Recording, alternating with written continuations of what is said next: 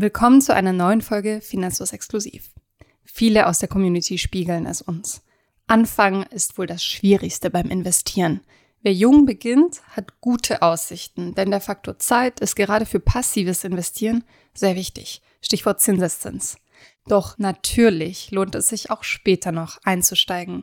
Und deshalb spreche ich heute mit Menschen aus unserer Community, die knapp mit 40 bzw. jenseits der 40 die Geldanlage für sich entdeckt haben. Ich denke, diese Folge könnte euch genauso inspirieren, wie sie mich inspiriert hat. Viel Spaß beim Zuhören.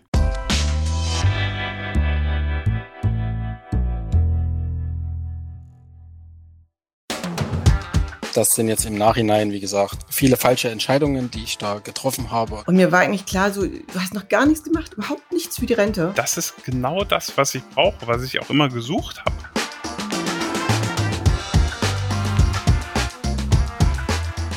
Natürlich ist Investieren ein Thema für alle und deshalb spreche ich heute mit Menschen, die erst spät zu diesem Thema gekommen sind. Los geht es mit Pascal. Ich bin Pascal, 39 Jahre alt, geschieden, zwei Kinder, formal alleinerziehend und äh, bin beruflich ganz solide Beamter und kann das mit den Kindern ganz gut verbinden, weil ich viel im Homeoffice arbeiten kann. Mhm.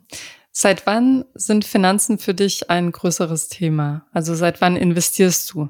Investieren, ich sag mal im weiteren Sinne, mache ich mein ganzes Leben. Es ging los mit Sparen für den Hausbau, dann das Haus zu bauen, dann im nächsten Schritt Sondertilgung, aber investieren im engeren Sinne, also im, am Finanzmarkt mache ich seit Oktober 2021, wo ich dann so viel Cashflow über hatte, dass ich entsprechend einen ETF-Sparplan aufbauen konnte. Dann erwähn doch mal kurz, bevor wir zu deinem jüngeren Investment kommen, wann du die Immobilie gekauft hast und wie du dazu gekommen bist, weil das ist ja auch ein Investment. Auf jeden Fall. Seitdem ich bei meinem Job arbeite, das ist seit 2002, habe ich regelmäßig gespart. Zu der Zeit gab es ja noch Zinsen, das heißt, ich hatte ein ING-Tagesgeld, habe da mein alles, was über war, drauf eingezahlt, habe meine, glaube ich, vier Prozent Zinsen gekriegt. Das war bis 2009. Dann habe ich mich äh, um Immobilie gekümmert, um Neubau wollte ich gerne haben. Das haben wir auch einen Bauplatz gekriegt, 2010 gebaut und 2011 dann eingezogen ja, und seitdem kamen erstmal wieder immer weitere Kosten, wie es jeder wahrscheinlich kennt, der eine Immobilie hat, Keller ausbauen, im Garten nochmal was machen, dies und das. Und seit Jahr 2014, wo der Ausbau soweit fertig war, habe ich dann angefangen, alle Sondertilgungsmöglichkeiten, wo immer Spielraum war, zu nutzen. Weil du Geld über hattest, nehme ich an. Genau. Die Immobilie hast du schon recht lange in deinem Leben, aber mit Aktien hattest du noch nichts zu tun. Genau, mit Aktien hatte ich noch nichts zu tun. Ich habe mich natürlich als Jugendlicher oder ich bin Baujahr 82. Das heißt, so diese, diese Zeit mit neuen Markt, da war ich gerade 18, habe ich natürlich interessiert verfolgt, was es da alles gibt und was es da alles für Möglichkeiten gab. Ich war mir aber schon früh bewusst, dass mir nirgendwo auf der Welt jemand hm. was schenken wird, sondern dass alles ähm, irgendwo immer seinen Preis hat, sage ich mal. Und deshalb, äh, weil ich es nicht richtig verstanden habe, habe ich mich auch nicht reingetraut. Was hat sich geändert, dass du da nochmal rangegangen bist ans Thema Aktien? Es hat sich geändert, dass ich verstanden habe, okay, grundsätzlich in den Aktienmarkt zu investieren ist eine gute Sache. Nur, wenn ich mir gesagt habe, ich habe keine Ahnung davon, ich möchte aber gerne investieren und am besten wäre es doch, wenn ich irgendwie in alles investieren könnte, ohne dass ich den Begriff ETF schon kannte und bin dann irgendwann auf das Buch von Gerd Kommer gestoßen, souverän investieren und da habe ich dann gesagt, jo, das ist genau das, was ich machen möchte, wenn ich Geld über habe. Nicht sagen, ich bin besser als der Markt, ich bin schlauer als die anderen, sondern zu sagen, okay, ich will einfach nur das abgreifen, was der Markt im, im Durchschnitt bietet, dabei sein, das mitnehmen, aber nicht jetzt aktiv zu sagen, okay, ich will die Aktie oder jene Aktie. Wie ging es dir, als du dieses Buch und dieses Wissen entdeckt hast? Ich war total begeistert, weil das, was Gerd Kommer geschrieben hat, war alles für mich dann sowas von klar, wo ich gesagt habe, okay, das ist genau das, was ich, was ich brauche, was ich auch immer gesucht habe. Also wo ich gesagt habe, okay, nichts, wo ich aktiv mich auch mit Firmen beschäftigen muss, irgendwelche Kennzahlen lesen muss, da habe ich meistens auch gar nicht die, ja, die Lust, hätte ich mal gesagt. Die Zeit ist ja immer, immer relativ. Man, kann, muss immer selbst wissen, wofür man seine Zeit investiert. Aber ich habe keine Lust gehabt, meine verfügbare Zeit in Analysen von Unternehmen zu stecken. Das war mir dann doch zu langweilig. Und äh, deshalb ist das für mich eine Erleuchtung gewesen, dieses Buch zu sehen. Okay, es gibt eine Möglichkeit, äh, faul, sage ich jetzt mal, passiv zu investieren und trotzdem alle Chancen mitzunehmen. Und im Herbst 21 hast du dann so richtig losgelegt. Genau, im Herbst 21 habe ich dann mal eine neue Stelle angetreten oder besser gesagt, bin dann befördert worden. Da war dann deutlich mehr äh, Cash zur Verfügung. Ich konnte auch noch eine Sondertilgung machen, so dass dann entsprechend ab dem Zeitpunkt Geld zur Verfügung war und ich gesagt habe, okay, jetzt mache ich nicht weiter, sparen auf die nächste vielleicht Sondertilgung oder Vor Vortilgung, sondern jetzt will ich einfach mal einsteigen und es mitnehmen. Und einsteigen und es mitnehmen, du hast vorhin schon genannt ETFs. Was ist deine Strategie? Passiv und langfristig. Klassische 70-30 mit einer kleinen Modifikation ist meine Basis. Also ich investiere von dem Betrag 60 Prozent in MSCI World. Ähm, 30 Prozent in Emerging Markets EMI und 10 Prozent in den World Small Cap, um das dann entsprechend abzubilden. Also Welt ist dann insgesamt 70 Prozent und 30 Prozent Emerging Markets EMI. Und das ist der Kern. Das habe ich aber danach im nächsten Schritt dann noch ein klein bisschen erweitert, indem ich gesagt habe, okay, von diesem Kernbetrag setze ich nochmal 10 Prozent obendrauf, um in ja, High-Yield-Anleihen zu investieren, um noch so ein bisschen Risiko, so ein bisschen Spaß mit dabei zu haben und nochmal 5 Prozent in in Krypto, auch wenn ich zugebe, dass ich das mit Bitcoin und die ganzen Ziele, die dahinter stehen, das irgendwann als, als komplette Währung einzusetzen, nicht ganz verstehe, aber einfach um bei Krypto mit dabei zu sein, einen kleinen Betrag von fünf Prozent und einen kleinen Betrag von fünf Prozent in P2P-Kredite, auch um, um dieses Feld mit zu bespielen und mit zu verfolgen. Mhm. Also hast du doch auch Einzelinvestments drin, die risikobehaftet sind. Genau. Was war denn der Einstieg? Also hast du auf einmal viel Geld in diese Produkte gesteckt oder in Phasen oder hast du Sparpläne? Nee, ich habe direkt nur einen Sparplan aufgesetzt. Also ich habe gesagt, okay, ab diesem Monat habe ich so und so viel Euro zur Verfügung und habe das direkt als Sparplan aufgeteilt. Und ja, der wird jetzt jeden Monat bedient. Und nun ist ja gerade eine Marktphase, die etwas schwierig ist. Was hat das mit dir gemacht? Was macht das mit dir, wenn du dein Portfolio guckst? Es ist wirklich Geld, was ich de facto im Moment nicht brauche. Deswegen ist das, und da sind ja auch die ganzen Finanzkanäle sehr hilfreich, ist das wirklich einfach aushalten, abwarten und den Sparplan durchziehen. Mhm. Ja. Gute Einstellung, ja. Man sagt ja immer, und auch wir bei Finanzus sagen oft, ähm, man sollte so früh wie möglich loslegen mit dem Anlegen, damit der Zinseszins auch greift. Bereust du, dass du erst relativ spät dazu gekommen bist? Nee, das bereue ich nicht. Also man kann natürlich sagen, ja, wenn ich damals 2002 schon angelegt hätte, dann hätte ich. Aber mein Ziel war immer, das Haus zu bauen. Also mein Ziel war, ein Eigenheim zu haben. Ich weiß, wenn man jetzt Rich Dad Poor Dad liest, ist das ja eine Verbindlichkeit angeblich und kein, kein Vermögensgegenstand. Ich persönlich sehe das, sehe das vollkommen anders. Also mein Eigenheim ist für mich äh, die größte und die beste Investition, die ich machen konnte, weil auch für die Kinder das super ist. Deswegen sage ich, jetzt habe ich die wesentliche Basis mit dem Eigenheim geschaffen, habe die Kreditbelastung so gesenkt, dass wir gut leben können und jetzt habe ich die Freiheit und die Entspanntheit zu investieren. Und ähm, für mich ist die Entscheidung, so wie sie gelaufen ist, die beste gewesen. Gibt es etwas, was du heute mit 39 vielleicht auch besser machst, als du es vor 10, 20 Jahren am Aktienmarkt gemacht hättest?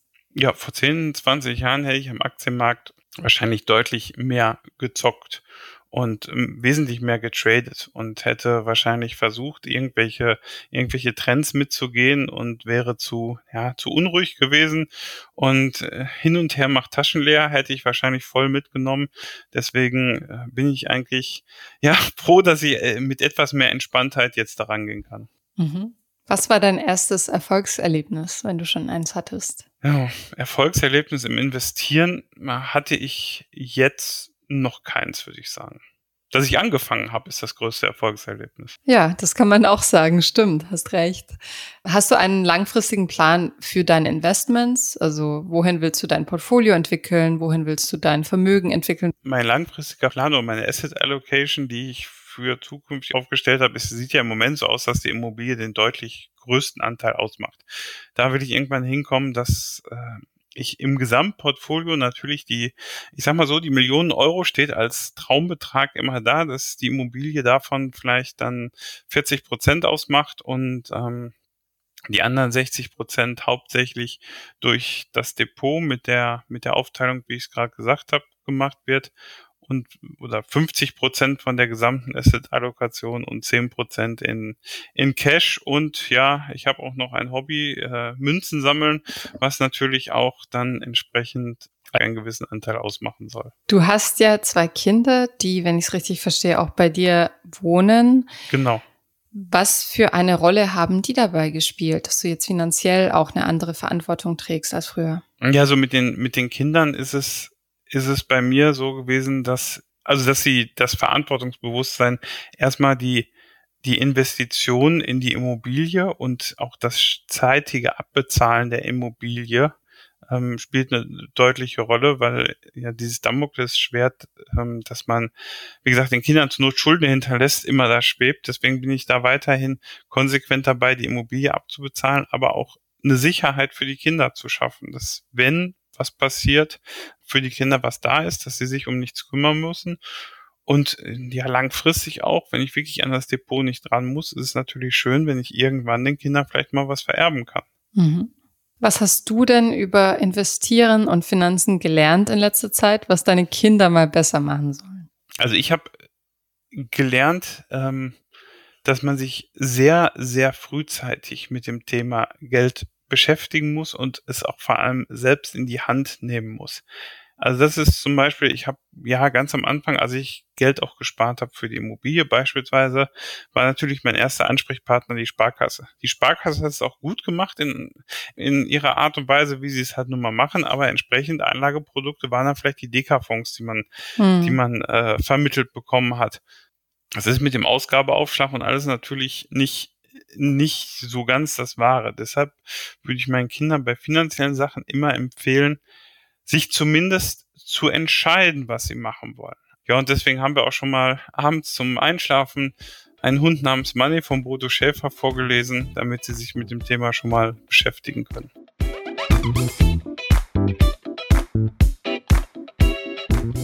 Und anschließend möchte ich Peter vorstellen. Peter hat mit Mitte 40 Ordnung in seine Finanzen reingebracht und mit dem Anlegen angefangen. Er sagt, dass er früher nicht unbedingt gute Entscheidungen in Sachen Finanzen getroffen hat.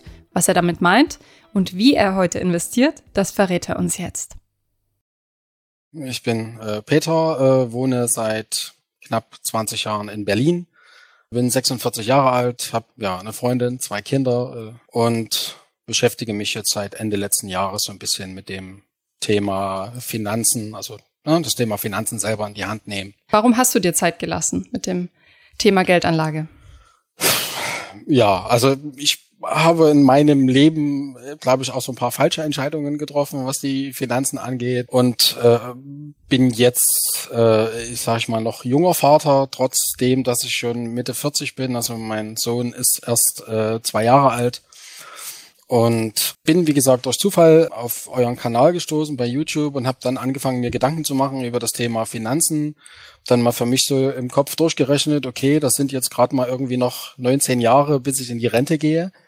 Das ist ja schon so ein bisschen, kann man sagen, höchste Eisenbahn. Ne? Ich ähm, hätte auch gern früher angefangen, aber wie gesagt, das, ne, das wie heißt es immer so schön, das Leben wird vorwärts gelebt und rückwärts verstanden. Und ähm, ich habe halt auch so, äh, gerade was die Finanzen angeht, ein, ein, paar falsche Entscheidungen getroffen in meinem Leben. Kannst du mir da ein bisschen was zu sagen, was du meinst mit falschen Entscheidungen getroffen? Falsche Beruf, falsche Ausgaben? Nee, also das äh, würde ich jetzt nicht sagen. Ich habe ganz viel Spaß an meinem Beruf. Also das habe ich vielleicht im Einstieg noch vergessen. Ähm, ich arbeite jetzt seit äh, über 15 Jahren als Produktmanager im äh, Spiel- und Unterhaltungsbereich, also in der Glücksspielbranche. Kann man auch äh, ganz vernünftig Geld verdienen. Aber ich habe halt viele Jahre auch äh, über meine Verhältnisse gelebt, äh, auf ja, Konsumkredit. Das sind jetzt im Nachhinein, wie gesagt, viele falsche Entscheidungen, die da, äh, die ich da getroffen habe und äh, für die es natürlich gebraucht hat, das wieder zu äh, sage ich mal, kitten. Ne? Also das, die Themen zu erledigen. Und äh, jetzt äh, seit ein paar Jahren ähm, habe ich halt angefangen, mir da finanzielles Polster aufzubauen. In den letzten Jahren halt nur über ein Tagesgeldkonto. Und irgendwann kommt man halt zu dem Schluss, dass das ja zu wenig ist, ne? zumal es ja da irgendwie seit weiß ich nicht, knapp zehn Jahren irgendwie fast gar keine Zinsen mehr gibt. All die Umstände haben halt dazu geführt, dass man sich irgendwann mal Gedanken macht, wie soll es denn weitergehen. Ne? Ich habe jetzt noch 20 Jahre bis zur Rente, ich verdiene mittlerweile ganz gutes Geld und kann dann noch ein bisschen was bewegen und das möchte ich halt jetzt auch. Ne? Und deswegen schaut man halt nach Mitteln und Wegen, wie man äh, seine Finanzen irgendwie selber auf die Rolle kriegt. Du hast ja schon gesagt, du hast dann angefangen, einen Puffer aufzubauen, aber was war dann der Schlüsselmoment, dass du gesagt hast, ich gehe an die Börse, ich lege jetzt Geld an? Ich hatte sehr viel Respekt vor dem ganzen Thema, das äh, muss man sagen. Auch ohne dort investiert zu sein, war mir klar, dass es halt immer Licht und Schatten gibt an der Börse. Also man kann da sehr viel Geld gewinnen, man kann aber auch sehr viel Geld verlieren. Deswegen habe ich mich immer so ein bisschen äh, davor gescheut. Und wie gesagt, durch Zufall, ich lag abends auf der Couch, hatte irgendwie noch äh, eine halbe Stunde Zeit, bevor ich schlafen gehen wollte und dann wurde mir bei äh, YouTube in ein Video reingespült von euch, äh, wo es halt grundlegend, glaube ich, erstmal um das Thema ETF ging. Und da hatte ich so das die erste Berührung damit und habe halt auch aufgrund dessen, wie die Inhalte dargestellt wurden von euch, wofür ich sehr dankbar bin, halt auch super schnell verstanden, äh, dass das eine Möglichkeit ist, mit etwas weniger Risiko äh, von Wertpapieren zu profitieren und habe mich halt intensiv äh, damit beschäftigt noch ein, ein, paar Tage und Wochen und habe dann halt meine Abendstunden da rein investiert und habe dann halt einfach irgendwie angefangen. Ne? Ich hatte schon seit Jahren dieses Wertpapierkonto bei Consors und klar, aber ne, es gibt halt dann ganz viele neue Neo-Broker, die irgendwie alle schick und günstig und toll und hip sind, aber ich ne, bin halt dann noch so ein bisschen oldschool und habe gesagt, okay, ich hatte mein Tagesgeldkonto bei Consors, also mache ich jetzt auch das Depot bei Consors auf und habe halt dann damit angefangen, das, was jetzt, ich sage mal, über den Notgroschen hinausgeht, dann einfach schon mal aufs Verrechnungskonto zu schieben und habe halt dann angefangen, mich umzuschauen dort in der Landschaft. Und wie hast du dann angelegt? Also du hast gesagt, du hattest schon etwas angespart. Hast du das einmal angelegt? Hast du das in Phasen angelegt oder als Sparplan? Was ist deine Vorgehensweise da? Also ich habe, ich sag mal, einen kleineren Betrag dann sofort angelegt, so als äh, Startkapital, nachdem mir klar war, wie ich anlegen möchte, wie ich investieren möchte. Habe mir halt aus dem Portfolio bei Consors da äh, drei ETFs rausgesucht, die, ich sag mal, das abdecken, was ich machen möchte das waren jetzt anfangs noch ETFs, die jetzt auch irgendwie noch Geld gekostet haben. Das war jetzt auch so ein Anfängerfehler. Diese Erkenntnis hatte ich dann erst drei Monate später. Hab dann eben alles nochmal so ein bisschen umgebaut, aber mittlerweile bespare ich halt regelmäßig dann auch äh, drei ETFs. Also habe halt mit einem kleineren Betrag angefangen und bespare die jetzt regelmäßig. Und im Normalfall äh, würde ich das jetzt so laufen lassen, bis ich 65 bin und schaue dann mal, was draus geworden ist. Ne? Du lässt es laufen, das heißt, du bist Buy-and-Hold-Investor aktuell. Was sind denn deine Investments? Also du hast jetzt drei ETFs erwähnt. Hast du auch andere Produkte in deinem Portfolio? Genau, also ich habe, äh, wie gesagt, drei ETFs. Da ist halt ein äh, MSCI World ETF, das ist ein MSCI Emerging Markets ETF und ein Europe Stock 600. Und äh, das sind so die drei Geschichten, die lasse ich per Sparplan laufen. Das, da gucke ich auch gar nicht mehr groß rein alles durch. Dann habe ich von Ende letzten Jahres noch äh, vier Einzelwerte, also Einzelaktien, die ich jetzt auch aktuell noch laufen lasse, aber halt, äh, da gibt's ein Exit-Szenario für mich, ich möchte da raus, weil mir das, äh, das habe ich auch gemerkt, im letzten halben Jahr einfach zu, ist mir zu aufregend, das brauche ich nicht. Ich habe viel Aufregung im Job, ich habe auch äh, immer viel Spaß mit meiner Familie und ich brauche jetzt nicht noch Aufregung am Finanzmarkt. Das ist mir alles zu volatil. Für diese vier Einzelwerte gibt's für mich jetzt äh, so zurechtgelegt eine Exit-Strategie und sobald die für mich aufgeht, bin ich dort raus, schichte das Geld noch in ETFs um und dann reicht mir das, glaube ich, erstmal ad hoc. Du hast da bestimmte Limit-Order programmiert oder was ist deine Exit-Strategie? Genau, ne? ich möchte da halt mit einem, ich sage mal, mit einem moderaten Plus wieder raus.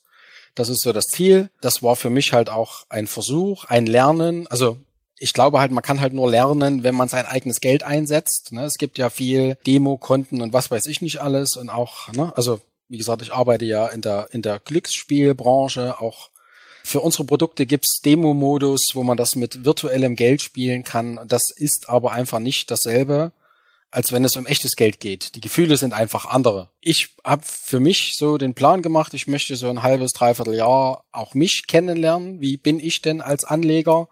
Wie funktioniere ich, wie komme ich damit klar, wenn ein Einzeltitel innerhalb von irgendwie äh, vier Wochen mal 40 Prozent abrauscht. Ne? Fange ich dann an, irgendwie unruhig zu schlafen, kriege ich dann kalte Füße. Also die Positionen sind auch moderat. Das ist jetzt nichts Riesiges, aber ich wollte mich halt einfach als Anleger kennenlernen. Ja, das ist ein sehr guter Punkt. Also die Risikotragfähigkeit kann man sich auch nicht vorher theoretisch überlegen. Da muss man Geld für investieren, wie du sagst. Was gab's denn noch, was dich überrascht hat oder wo du dich selbst kennengelernt hast beim Investieren in den letzten Monaten? Ja, das halt, dass, dass man halt anfängt, auch so, so Kleinigkeiten zu hinterfragen. Ich habe ein bisschen gelesen, als ich angefangen habe und hatte am Anfang irgendwie äh, drei ETFs ausgewählt von BlackRock, weil ich halt irgendwie der Meinung war, okay, größte Vermögensverwalter der Welt, der wird schon wissen, was er damit macht und das wird schon irgendwie funktionieren. Und dann am Ende fängt man, ne, also man wird halt irgendwann in der ganzen Betrachtung immer kleinteiliger und fängt am Ende an zu hinterfragen, warum nehme ich jetzt einen ETF von BlackRock auf den MSCI World, der 1,5 Prozent Sparplangebühr kostet bei Consors und 0,2 äh, Prozent TER hat, wenn ich ein quasi äquivalentes Produkt von X-Trackers bekommen kann, was mich bei Consors gar keine Sparplangebühr kostet und auch 0,2 Prozent TER oder 0,18 oder sowas. Also wenn man so ein bisschen reinstürzt, macht man sich darüber keine Gedanken. Aber ich finde halt, man, man sollte sich halt dann lieber irgendwie die Tage, die zwei, drei Tage mehr noch Zeit nehmen und sollte halt wirklich noch ein bisschen mehr lesen und sich klar sein, was, was möchte man. Ne? Und wenn man irgendwie fast 20 Jahre investiert, sind halt 1,5 Prozent Sparplan, Ausgabegebühr. Es sind am Ende auch einiges an Geld, die man ja dann nicht wegschenken muss. Eben, absolut. Das sind halt so Kleinigkeiten, wo ich am Anfang gedacht, ja, das ist ja nicht so wichtig. Und, aber wenn man sich halt immer mehr hineinliest, also der performt ja auch nicht besser für die 1,5 Prozent, die ich dafür bezahle. Ne? Sag mal, Du hast ja gesagt, du wärst gerne früher eingestiegen. Glaubst du denn, es ist ein besonders schlechter Zeitpunkt, den du jetzt gewählt hast? Nee, gar nicht. Denn, also, wie gesagt, ich bin jetzt ein halbes Jahr dabei und ja, also äh, das Depot ist im Moment rot, das ist so. Und äh, wenn man sich die aktuellen Berichte durchliest und die aktuellen Meldungen von der FED und von der EZB, dann ist das, ich sag mal, für das, was ich bis heute investiert habe, nicht gut.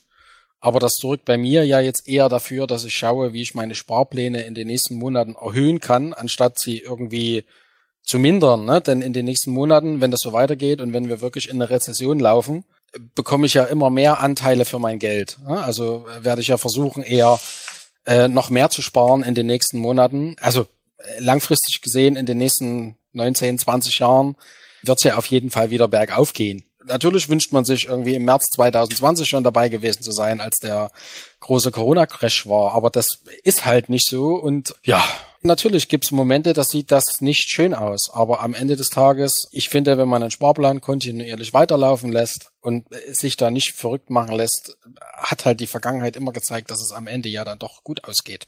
Hm. Da hast du schon wichtige Regeln gelernt, also nicht in Panik zu geraten. Was würdest du sagen, wofür du Geld anlegst?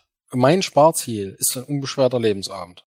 Du sparst mit Blick auf die Rente. Ja, genau. Viele von uns kriegen jeden irgendwie ein, zwei Mal im Jahr so einen hübschen Brief von der deutschen Rentenversicherung und ne, jeder, der sich ein bisschen damit beschäftigt, weiß, dass das, was da drauf steht, das ist halt Schall und Rauch. Ob ich das in 19 Jahren auch nur annähernd bekomme von der Rentenkasse, das weiß kein Mensch. Ich sorge halt mit einer betrieblichen Altersvorsorge und auch mit einer Riester-Rente da eh schon ein bisschen vor, aber das ist halt zu wenig aus meiner Sicht. Ne? Und deswegen ist das Investment halt ganz klar auf den, auf den Lebensabend gerichtet und äh, deswegen halt auch der Horizont von irgendwie 20 Jahren, dann bin ich 66 und dann würde ich halt gern ein, ein schönes Leben haben, ohne irgendwie immer auf 5 Euro schauen zu müssen.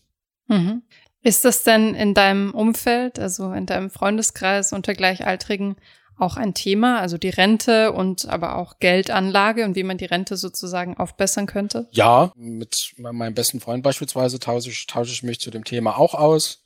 Man spricht ja nicht ständig darüber. Es ist ja jetzt nicht so ein Thema, wo man sich auf der Straße trifft und sagt, wie stehen denn deine ETFs gerade?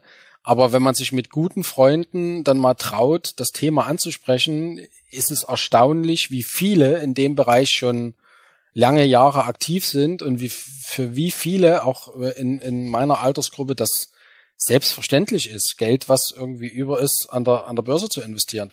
Ist schon, schon spannend, finde ich schon interessant. Schön, dass du dich dazu auch austauschen kannst und dass du einen Freund hast, der das Hobby sozusagen mit dir teilt. Du hast gesagt, du hast oder ihr habt zwei kleine Kinder. Welche Rolle haben die denn dabei gespielt, dass du jetzt auch für deine Finanzen Verantwortung übernimmst?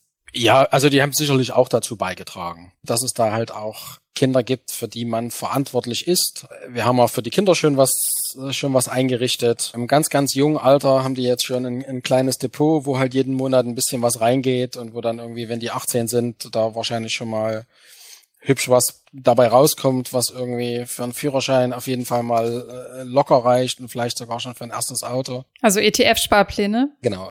Was hast du denn über Investieren und Finanzen generell gelernt, also jetzt in den letzten Monaten vor allem, was deine Kinder mal besser machen sollen? Naja, auf jeden Fall frühzeitig anfangen. Also, weil Zeit ist ja bei allem der entscheidende Faktor. Ne? Also nichts schlägt den Zinseszins. Also ich glaube, auch meine Kinder werden das noch nicht in der Schule lernen in Deutschland. Heute gehen 16, 18-Jährige von der Schule ab und die haben von Wertpapieren und von der Börse noch nie was gehört.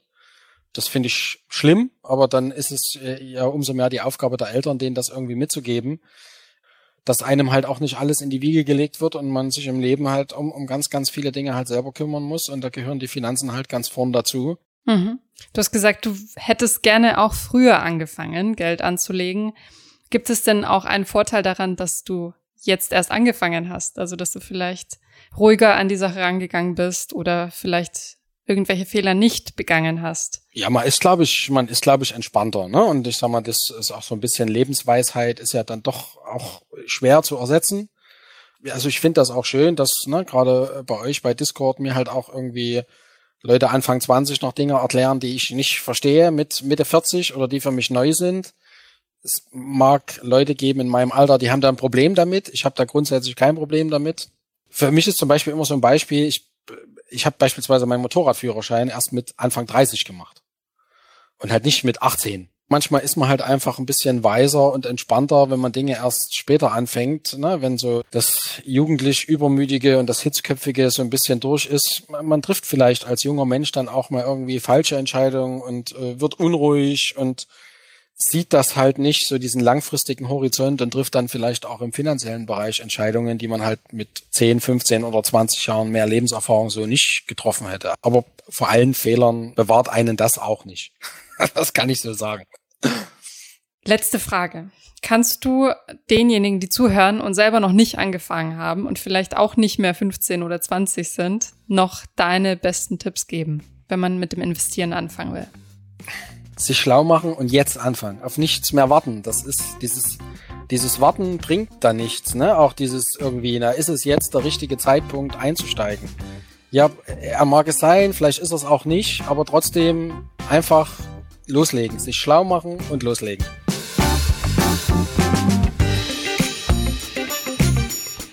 Zu guter Letzt spreche ich mit Philine. Vor zwei Jahren erlebte Philine eine Art Schlüsselmoment und wusste, ich muss was ändern. Ich muss Ordnung in meine Finanzen bringen und für mein Alter vorsorgen. Als Selbstständige war ihr das vorher nicht so bewusst, wie es hätte sein sollen. Doch Philine hat aufgeräumt. Hört selbst. Ja, ich bin Philine Bach. Ich wohne in Brandenburg, nördlich von Berlin. Äh, ich bin 47 Jahre alt und von Beruf Archäologin und seit zwei Jahren auch Fotografin. Welche Rolle haben Finanzen früher in deinem Leben gespielt? Leider eine viel zu kleine Rolle. Also das hat tatsächlich, ähm, also es war nie ein Problem. Ich hatte nie Schulden, aber ich hatte am Ende des Monats auch immer kein Geld mehr auf dem Konto. Ich hatte nie Rücklagen.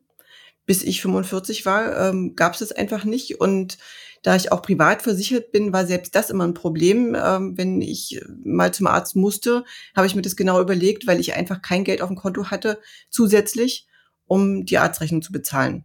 Und ähm, das war schon insofern ein Problem. Ich habe mir wenig Gedanken drum gemacht. Mir war klar, dass ich irgendwas mal für die Rente machen muss, weil ich ja als Selbstständige nie eingezahlt habe oder so gut wie nie. Und mir schon klar war, dass das nicht reichen wird, beziehungsweise ich auch wirklich überhaupt gar keine Rente bekomme. Und so war immer so der Gedanke, ja, irgendwann musste man noch was machen. Aber das war's dann auch. Aber du konntest das Thema gut verdrängen, bis du 45 warst. Ja, total. Also das war überhaupt ähm, völlig unproblematisch so. Also ich habe gut gelebt, es hat sich auch vieles in meinem Leben immer äh, positiv und glücklich entwickelt. Ich bin nie in Zwangslagen geraten. Ja, aber als ich, also kurz bevor ich 45 wurde, also das war im Herbst 2019, habe ich so überlegt, so Mensch, du wirst jetzt 45, ja, die letzten 15 Jahre, die vergingen ja ganz schön schnell. Vor 15 Jahren warst du erst 30, das war doch eigentlich erst gerade. Und dann habe ich überlegt, und in 15 Jahren bist du 60. Mhm. Und das war tatsächlich so ein richtiger Paukenschlag für mich. Also auch wie, wie kurz diese Zeit dann eigentlich ist. Und mir war eigentlich klar, so, du hast noch gar nichts gemacht, überhaupt nichts für die Rente. Und du bist in 15 Jahren in einer ganz kurzen Zeit, ähm, stehst du an einem Punkt, wo du abhängig sein wirst. Also mir wurde klar, ich werde abhängig sein von meinem Partner. Und das war für mich überhaupt nicht aushaltbar. Und dann hast du dir erstmal Wissen angeeignet. Was ging da los? Ich habe natürlich erstmal das Internet genutzt und habe gegoogelt, was man, äh, also wie man seine Finanzen in den Griff kriegt und bin damals auf den Podcast äh, von Madame Moneypenny gekommen. Und das hat mich ziemlich gepackt. Ähm, habe mich da richtig eingehört in ihren Podcast, habe mich mit in ihren, ihren Blog eingelesen, habe auch verschiedene andere Finanzblogs ähm, abonniert euch auch damals schon. Und ähm, ja, habe erst mal gemerkt, dass ich eigentlich überhaupt nichts weiß. Und obwohl ich eigentlich als Selbstständiger arbeite, mir nicht klar war, was der Unterschied zwischen selbstständig sein und Unternehmertum ist zum Beispiel. Also es hat lang gedauert. Ich habe ein Vierteljahr bestimmt nur gerechnet. Ich habe gerechnet, was ich äh, für Einnahmen überhaupt habe, äh, wo das bald hingeht, das Geld. Warum ist das eigentlich immer alle am Ende des Monats? Und ähm, habe mir dann Budgets ähm, angelegt habe das auf verschiedene Konten verteilt und das immer am Anfang des Monats. Das habe ich früher auch nie gemacht. Ich habe früher immer gedacht, na ja gut, wenn am Ende des Monats was übrig bleibt, dann könntest du das sparen. Habe ich natürlich nie, weil ich habe es ja noch ausgegeben. Wie bist du da vorgegangen? Du hast reinen Tisch gemacht, du hast dir alles angeschaut. Hat das wehgetan, dieser Prozess? Das war schon hart. Ja, na klar. Also äh, erstmal die ganzen Verträge zu checken. Welche Verträge habe ich? Brauche ich die überhaupt? Was bringen die mir? Also ich habe auch meine, meine Rentenversicherung angeguckt und ähm, überlegt, löse ich die jetzt auf, lege ich die anders an, ähm, habe mich dann aber entschieden, die erstmal weiterlaufen zu lassen. Was war das für ein Rentenvertrag? Das war so eine kapitalbildende Rentenversicherung, die ich noch ähm, vor 2005 abgeschlossen hatte. Ich hatte aber keine Ahnung, was ich damals abgeschlossen habe. Und ähm, da das so eine klassische Rentenversicherung war, habe ich die tatsächlich erstmal liegen lassen. Noch eine Frage dazu, wie du dir diese Budgets errechnet hast und wie du dir den Überblick verschafft hast. Hast du Excel genutzt oder hast du bestimmte Apps genutzt? Wie bist du da vorgegangen? Weil das ist ja ganz schön viel. Ja, also ich habe mir eigentlich eine ganz klassische Excel-Tabelle angelegt. Ich habe wenig Ahnung von Excel. Ich habe das also ganz einfach gemacht, ne? nur Spalten angelegt und geguckt, ähm, das kommt monatlich rein. Und wie kann ich das verteilen, dass ich noch genügend Geld zum Leben habe, auch genügend Geld für Urlaub, Kleidung und Essen gehen und solche Sachen. Ich wollte mir das nicht versagen, weil ich gemerkt habe, das macht Spaß, das Sparen. Und fing dann an, so knausrig zu werden. Also auch wenn wir dann irgendwie unterwegs einen Kaffee trinken wollten, wo ich dann schon überlegt habe, nee, das, das geht jetzt nicht und das muss doch nicht. Und wo ich dachte, nee, das ist jetzt auch blöd. Das, ich möchte mich jetzt nicht so einschränken und vor allem auch nicht mein Partner. Und ähm, ein Budget war eben auch für, für ein Depot. Also das war mein, meine Challenge für mich. Vor meinem 45. Geburtstag wollte ich ein Depot angelegt haben, wo auch immer, und einen Minisparplan laufen haben. Und wann ging's los? Im März 2020, also kurz vor dem 45. Was verstehst du unter Minisparplan? Was war der Betrag, den du monatlich angelegt hast? Äh, ich habe 100, 100 Euro habe ich reingegeben, monatlich. Also ich habe mich für äh, zwei ETFs entschieden. Das eine für den äh, MSCI World, ganz klassisch, und eins für Emerging Markets mit einer Verteilung von 70 und 30 Prozent. Und es war ein tolles Gefühl. Und dabei ist es jetzt auch geblieben oder hast du da noch was äh, zugestellt? Äh, wie sparst du heute? Mittlerweile bin ich bei 1000 Euro im Monat. Okay, eine Verzehnfachung. Ja. Wie hast du das denn bekommen? Ich hatte mir ja damals, als ich gerechnet habe, auch ausgerechnet, wie viel müsste ich jetzt monatlich zurücklegen, damit ich mit 65 eine vernünftige Rente habe. Und da kam ein Betrag raus von über 1000 Euro im Monat. Und das war für mich unvorstellbar. Wo sollte ich das Geld herkriegen? Also so viel hatte ich äh, nicht mal mir selber ausgezahlt. Und deswegen fing ich erstmal an mit diesem Minisparplan, um überhaupt das laufen zu lassen und habe dann, als das eingerichtet war, begonnen, mir eine zweite Einkommensquelle aufzubauen. Und zwar habe ich mich nebenberuflich selbstständig gemacht als Fotografin. Ich habe meinen Glaubenssatz überwunden, dass man damit kein Geld verdienen kann, schon gar nicht, wenn man das nicht gelernt hat. Und das hat eine ganze Weile gedauert, ähm, ehe, ehe das funktioniert hat, ehe ich sichtbar geworden bin. Und tatsächlich funktioniert es jetzt. Und damit habe ich jetzt eine zweite Einkommensquelle, womit ich tatsächlich das äh, Depot bedienen kann. Glückwunsch dazu. Also das ist äh, wunderbar. Du hast dir nicht nur die Finanzen angeschaut, die du schon vorher aufräumen wolltest, sondern du hast auch noch eine neue Einkommensquelle und deinen Sparplan so dermaßen erhöht in der kurzen Zeit. Also ich würde sagen, du hast deinen Soll mehr als erfüllt. Also natürlich, du sagst 45 ist relativ spät, um sich mal um die Finanzen zu kümmern. Aber gibt es etwas, wovon du sagen würdest, es war gut, dass ich das so spät angegangen bin? Ich habe natürlich manches Mal gedacht, hättest du einfach mal früher angefangen, ne? vor 15 Jahren zum Beispiel. Aber damals war ich tatsächlich nicht so weit. Das, also man, man kann das jetzt bereuen. Ich denke immer nur besser jetzt als nie. Und ähm, ich hätte niemals, niemals, niemals geglaubt, dass ich in so kurzer Zeit so viel erreichen kann. Du bist bei ETFs geblieben. Hast du je überlegt oder überlegst du jetzt auch in andere Produkte zu investieren, in Aktien oder sogar in Kryptowährungen oder Immobilien? Mm, das tatsächlich jetzt noch nicht so direkt. Also im Moment bin ich tatsächlich sehr äh, beschäftigt mit dem Aufbau meines zweiten Standbeines. Das ähm, fordert mich gerade ziemlich. Was ich aber schon überlege, ob ich sozusagen noch mal eine Immobilie kaufe, die ich dann vermiete. Mhm. Du legst seit 2019 an. Achtest du sehr auf die Kurse und was macht das mit dir, dass es ja doch ziemlich auf und ab gegangen ist in letzter Zeit? Ich gucke ganz, ganz selten ins Depot rein, muss ich ganz ehrlich sagen. Also vielleicht ein, zweimal im Jahr. Und mich beunruhigt überhaupt nicht, wenn die Börse runtergeht oder hoch oder irgendwas. Es läuft halt einfach. Weil ich gelernt habe am Anfang, ich kaufe, um zu halten. Also ich, ich kaufe ja nicht, um zu spekulieren und dann wieder zu verkaufen, wenn, wenn ich meine, jetzt einen Gewinn zu machen. Also ich habe ja vor, in den nächsten 15 Jahren davon nichts wieder zu verkaufen. Und was ist denn der langfristige Plan, wenn du sagst, du willst nichts verkaufen? Du hast deine Rentenlücke berechnet. Möchtest du auf genau diesen Betrag kommen, um dir eine gute Rente zu ermöglichen? Oder was ist dein Ziel? Das ist mein Minimumziel. Also ähm, das wird auch funktionieren, da bin ich mir ziemlich sicher. Ich werde auch im nächsten Jahr dann diesen Sparplan wieder weiter erhöhen. Darf ich fragen, bei welcher Höhe das liegt? Also dein Ziel? Mindestens 1250 Euro monatlich und wenn es geht 1500 Euro monatlich. Und damit kommst du dann auf welchen Betrag und wann möchtest du in Rente gehen? Also das ist ja auch flexibel, wenn man selbstständig ist, ne? Genau. Ähm, ich hatte das ungefähr so ausgerechnet, dass ich um die 2000 Euro monatlich dann rausbekomme wieder. Also dass ich eine Rente von 2000 Euro habe. Mit denen kann ich eigentlich in Brandenburg sehr gut leben. Und was sind Dinge, die du gerne früher über Finanzen gewusst hättest? Ich hätte gerne früher gewusst, wie ich spare. Also wie das funktioniert, einfach immer und immer einen Teil des Geldes, was ich monatlich zur Verfügung habe, zurückzulegen. Und das ist jetzt eigentlich auch so ein bisschen, also sehe ich ein bisschen als meine Aufgabe, das jüngeren Menschen zu sagen. Ich habe zwei reizende Patenkinder. Die eine ist jetzt gerade 18 geworden und äh, ich habe ihr zum 18. Geburtstag geschenkt, dass wir gemeinsam ein Depot eröffnen.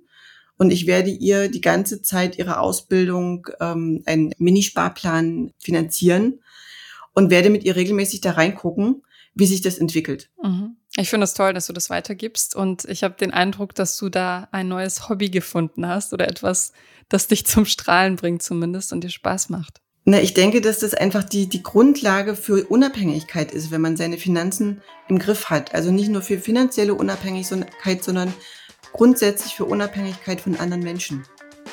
Hm. Und das macht unwahrscheinlich frei.